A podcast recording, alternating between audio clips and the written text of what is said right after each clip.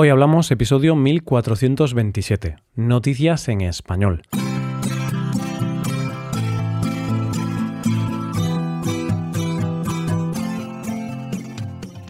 Bienvenido a Hoy Hablamos, el podcast para aprender español cada día.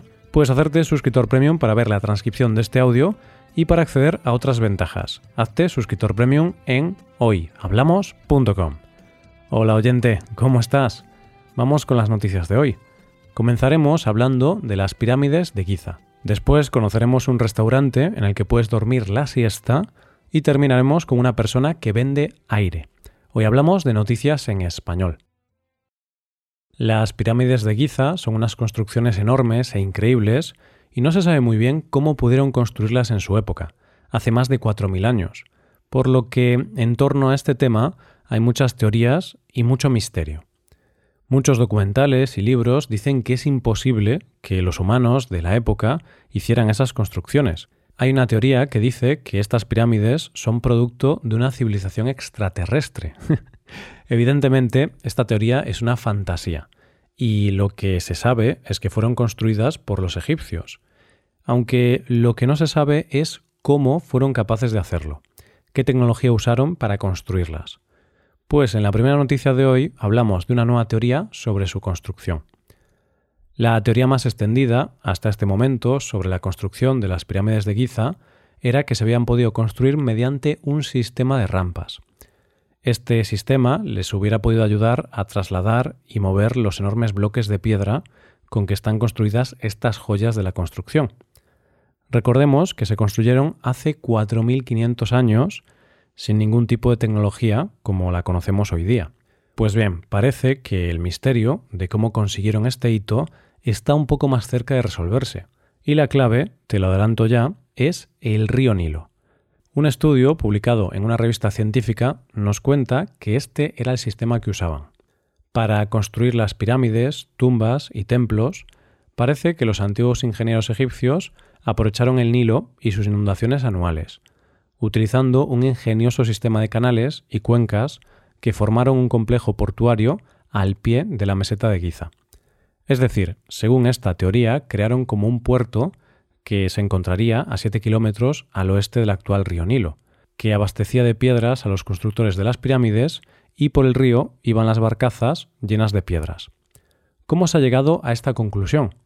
Pues gracias a las perforaciones de pozos estratigráficos en la zona, que han mostrado capas de rocas que serían compatibles con un antiguo brazo del Nilo.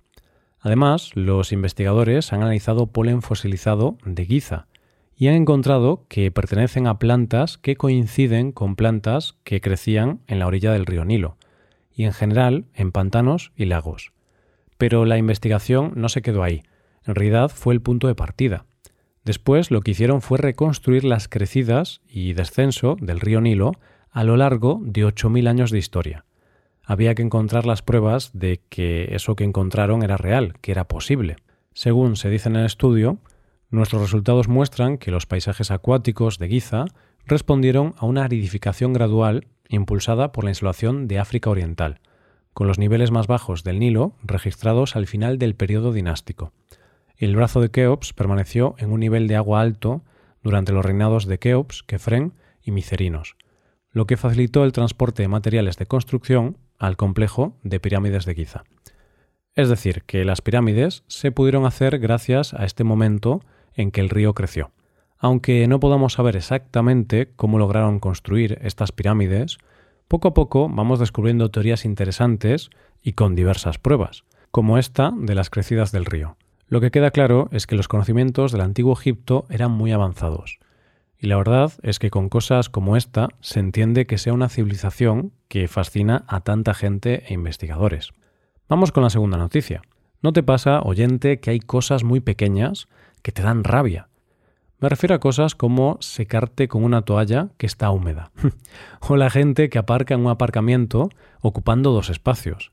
Pues una cosa pequeña o insignificante que puede dar mucha rabia es cuando estás comiendo fuera de casa y al acabar de comer te entra mucho el sueño y te apetece echarte una pequeña siesta de unos minutos para descansar un poco y recuperar la energía. Pero claro, como estás fuera de casa, no puedes hacerlo. Y eso da rabia. vale, pues ahora vamos a hablar de un restaurante que quiere solucionar este problema. Dormir la siesta después de comer es algo que el cuerpo pide porque produce serotonina. También se dice que una siesta de no más de 30 minutos después de comer puede ser beneficioso para la salud y te puede ayudar a estar más fresco y despejado el resto del día sin interferir en el sueño nocturno. El problema de la siesta, o más bien, el problema de no poder echar una siesta es por dos motivos. Falta de tiempo porque estás trabajando o que no estás en un lugar apropiado, como el ejemplo del restaurante que te comentaba antes. Pues la noticia de hoy nos cuenta que en el restaurante Lobster Roll, en Barcelona, ha encontrado una solución para esto. Han encontrado la solución para poder dormir en un restaurante. Este local ha habilitado unas literas en el local, unas literas acolchadas individuales, con todas las comodidades como enchufes y una lámpara. La única condición para poder tener acceso a este servicio es consumir el producto estrella de la casa, el rol de marisco, que es como un bocadillo de marisco y que tiene un precio de entre 8 y 12 euros. ¿Cuánto tiempo puedes estar durmiendo la siesta? Pues bien, este servicio es de una hora, pero puede haber algunas concesiones. El responsable del local cuenta esto. Si no hay gente en el local, al cliente se le permite 15 minutos o media hora más, dependiendo de la gente y de la cola, porque esto está hecho para compartir, que lo pueda disfrutar todo el mundo. No queremos que alguien abuse y se quede todo el rato dentro. Y sobre todo, no son para citas, es de uso individual absoluto. ¿Quiénes son los que más usan este servicio? Dicen desde el local que los que más lo usan son, por un lado, los oficinistas o trabajadores de la zona, personas de fuera de Barcelona que se tienen que levantar muy temprano y que aprovechan la hora de la comida para dormir y descansar un rato antes de seguir trabajando. Además, otros de sus grandes clientes de siesta son los extranjeros que visitan la ciudad. Esto cuenta el gerente.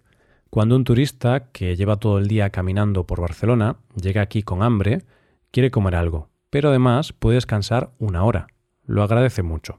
Ahora solo puedo pensar que ojalá hubiera más restaurantes como este. Así ya estaría solucionado ese pequeño problema de no poder dormir la siesta fuera de casa. Llegamos a la última noticia del día. Existe una expresión que es vender humo.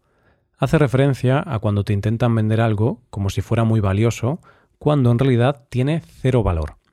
Es por eso que hoy día se habla de vendedores de humo o vendehumos para hablar de timadores, estafadores o charlatanes. Y lo cierto es que la imagen de vendehumos es muy gráfica, ya que el humo no se puede vender, no lo puedes empaquetar y vender. O quizás sí, porque de algo parecido a vender humo, literal, es de lo que vamos a hablar en nuestra última noticia de hoy. Vamos a ponernos en situación, oyente. El pasado 21 de agosto, Billy Ellis actuó en el Estadio Nacional de Singapur y llenó el estadio. Había mucha gente, como te podrás imaginar, pero al menos una de esas personas se llevó una bolsa de plástico o tenía una bolsa de plástico. Y en un momento dado unió puntos y dijo, Billy Ellis, más bolsa de plástico, más cercanía con la cantante, es igual a dinero. Sé que te suena muy extraño esto que te estoy contando, pero tranquilo que te lo explico ahora mismo. Para ello vamos a ver el anuncio que se pudo encontrar después del concierto en una tienda de venta de artículos de Singapur. ¿Preparado, oyente? Venga, vamos allá. Esto decía el anuncio. Me coloqué delante y logré que su aire entrara en la bolsa de plástico cuando ella gritó a todo pulmón durante el concierto. Para aquellos que se perdieron el concierto pueden comprar esto. Aire muy raro. Y el precio por ese aire raro es de 10.700 euros. Sí, has escuchado bien, 10.700 euros por una bolsa llena de aire, de aire proveniente de Billie Eilish. la gran pregunta es, ¿cómo va a demostrar que ese aire es de la cantante? Pues con una prueba irrefutable, una foto de la cantante en el concierto que el vendedor había realizado. Esa foto demuestra dos cosas, que estuvo en el concierto y que estuvo cerca de la cantante. Pero además, para asegurarse de que el aire quedase bien guardado, puso en el anuncio que guardaría el aire en un recipiente hermético hasta el momento de la entrega. ¿Lograría vender la bolsa llena de aire?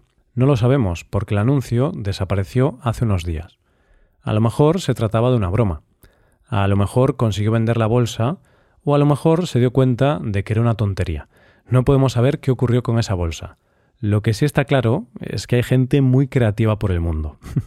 y esto es todo por hoy, ya llegamos al final del episodio. Antes de acabar, recuerda que puedes utilizar este podcast en tu rutina de aprendizaje, usando las transcripciones, explicaciones y ejercicios que ofrecemos en nuestra web. Para ver ese contenido tienes que hacerte suscriptor premium en hoyhablamos.com. Esto es todo, mañana volvemos con dos nuevos episodios. Lo dicho, nos vemos en los episodios de mañana. Pasa un buen día. Hasta mañana.